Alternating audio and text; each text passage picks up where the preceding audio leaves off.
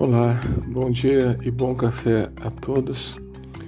Hoje eu vou fazer uma, uma pausa, um intervalo na série Reformas para fazer uma análise não tão aprofundada, mas com alguns elementos que me parecem importantes sobre a crise sanitária, a pandemia, o Covid-19. É, muito se diz que é ciência. Essa expressão é ciência, ela é utilizada para justificar lockdown, vacinação, para vários itens é, de políticas públicas dos governos. Mas o que, o que é efetiva e verdadeiramente ciência, comprovadamente ciência nessa história? Vejam que até a semana passada, na Europa se aplicavam duas vacinas na grande generalidade, a Pfizer e a AstraZeneca.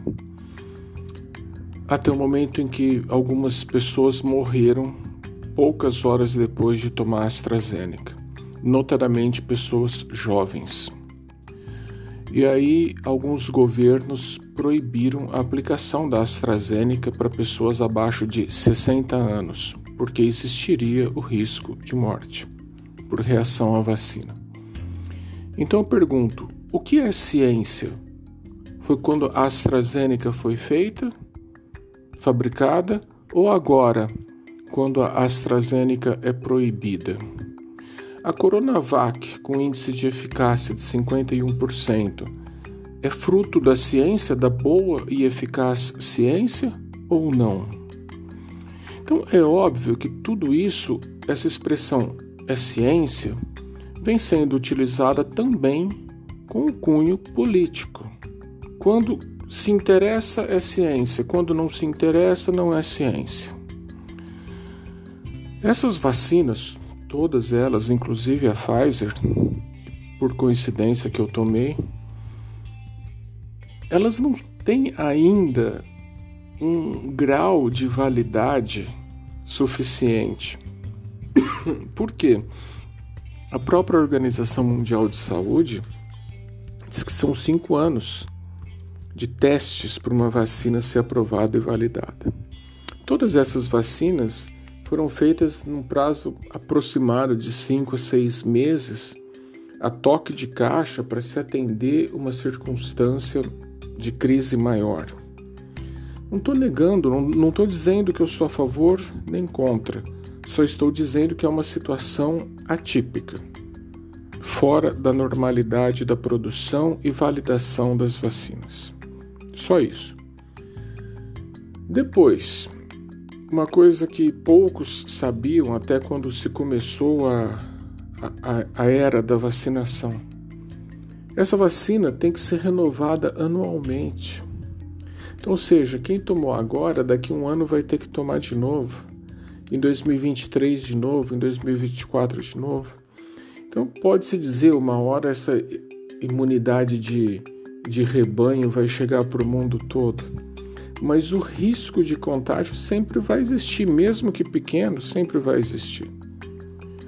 E esse risco hoje é um pouco maior, mesmo para quem já tomou vacina, as duas doses tanto que na Europa, mesmo nos Estados Unidos, Canadá, se recomenda que as pessoas continuem a usar máscara.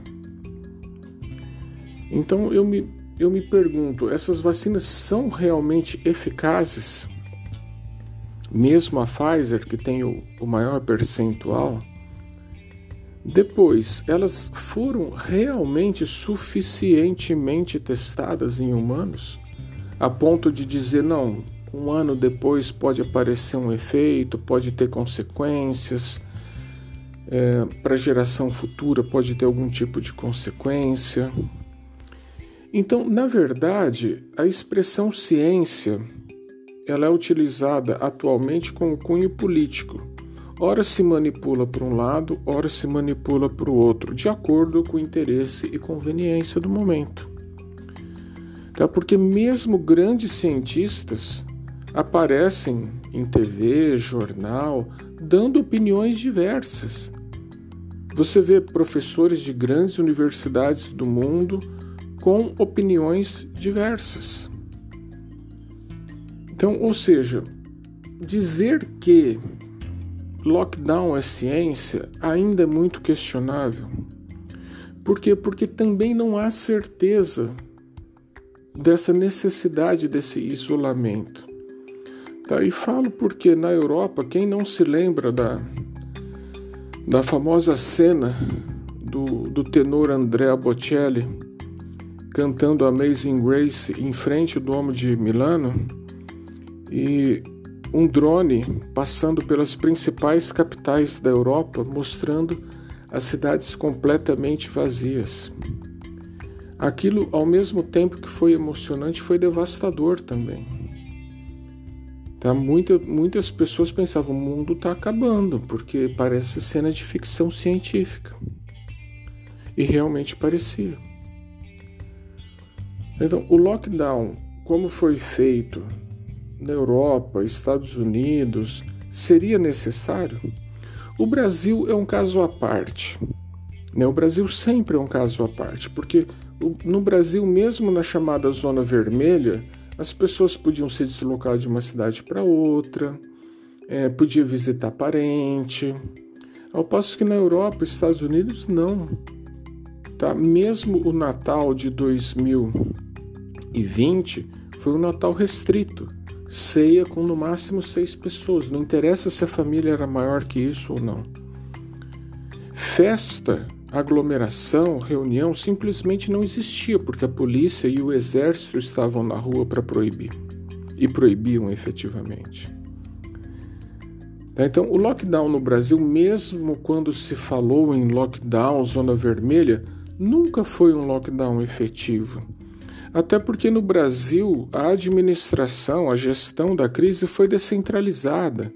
Então, cada estado tomava sua política, cada município podia também detalhar a política internamente, como se vírus respeitasse a placa limite de município.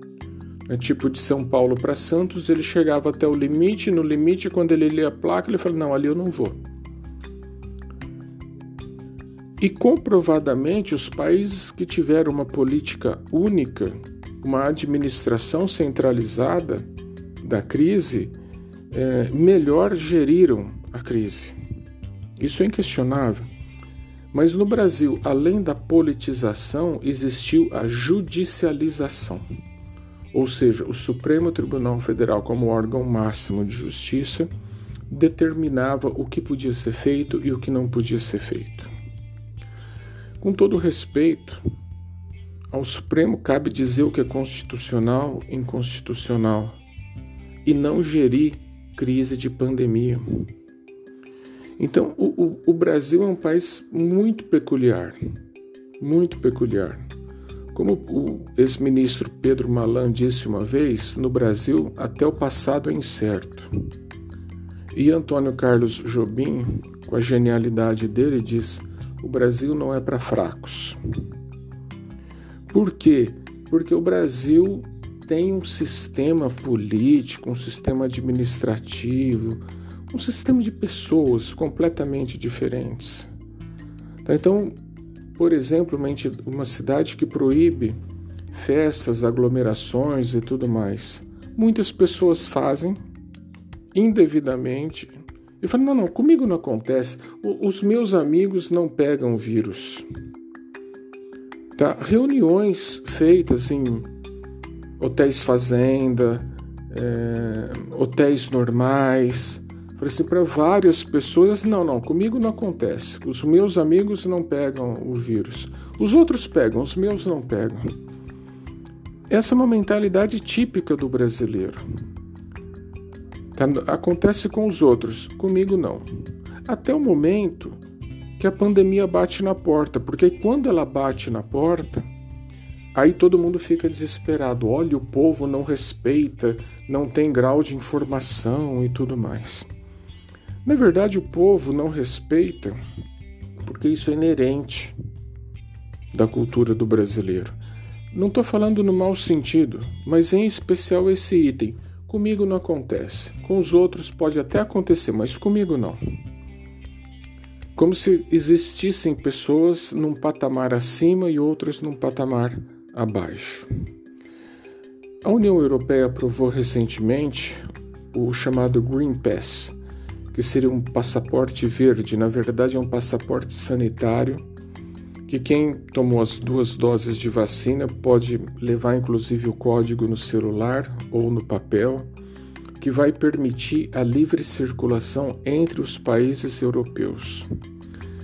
Ao mesmo tempo, é, a Europa fechou para a entrada de pessoas que não tomaram as vacinas Pfizer e AstraZeneca.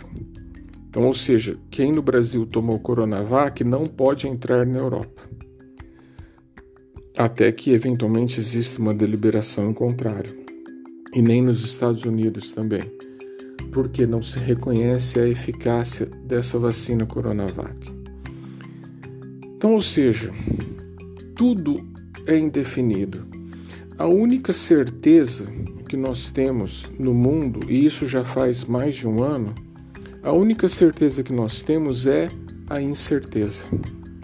Tá? Quem aparece na TV, em vídeo de YouTube, rede social, normalmente eles começam: Eu sou o doutor Fulano de Tal, CRM número tal, já fiz isso, já fiz tal curso, aquele outro, que é para dar credibilidade ao que ele vai falar. Mas, como eu disse no início, Existem cientistas de ponta no mundo todo com opiniões diferentes sobre lockdown, sobre vacinação e tudo mais. Eu acho que existem algumas cautelas que são inerentes e são práticas do dia a dia, que é o uso de máscara e a higienização. Tá? O uso de máscara me parece inquestionável também, em que pese o presidente do Brasil está querendo fazer até um estudo contra as máscaras, mas me parece inquestionável é, a eficiência. Sobre o uso de máscara não existe muita controvérsia e a higienização das mãos também. Então, esse é o mínimo que nós podemos fazer. Tá dentro desse mínimo, é, vamos nos esforçar para fazer. Tá? E depois, vamos colher os frutos disso. Porque, ao que tudo indica, sinceramente, é possível que a gente ainda tenha que usar máscara por vários anos pela frente. Então, uma vacina que tem que ser repetida ano a ano é porque ela não tem realmente um grau de eficácia de 100%. Tá? Então, ou seja, é diferente daquela vacina de sarampo, é, mesmo a meningite, que você toma uma, uma vez na vida e não toma mais. Uma vacina que tem validade de um ano é uma vacina falha. Seja Coronavac, seja Pfizer, é uma vacina falha. Tanto que a Pfizer tem um grupo de estudos para desenvolver melhor a vacina. Até lá, vocês já pensaram no caminhão de dinheiro que todos os governos vão gastar para vacinar a população ano a ano? E depois, se chega o ano que vem, o governo brasileiro fala: não, nós não podemos mais pagar vacina. Quem quiser vai, vai ter que comprar e pagar a sua vacina. Ou seja, é uma situação muito ruim, muito delicada, que ainda tem um futuro incerto e indefinido pela frente. Tentei falar de forma imparcial e apenas noticiando alguns elementos que, que a gente tem em mãos e na imprensa. Espero ter esclarecido alguma coisa. Bom café para todos.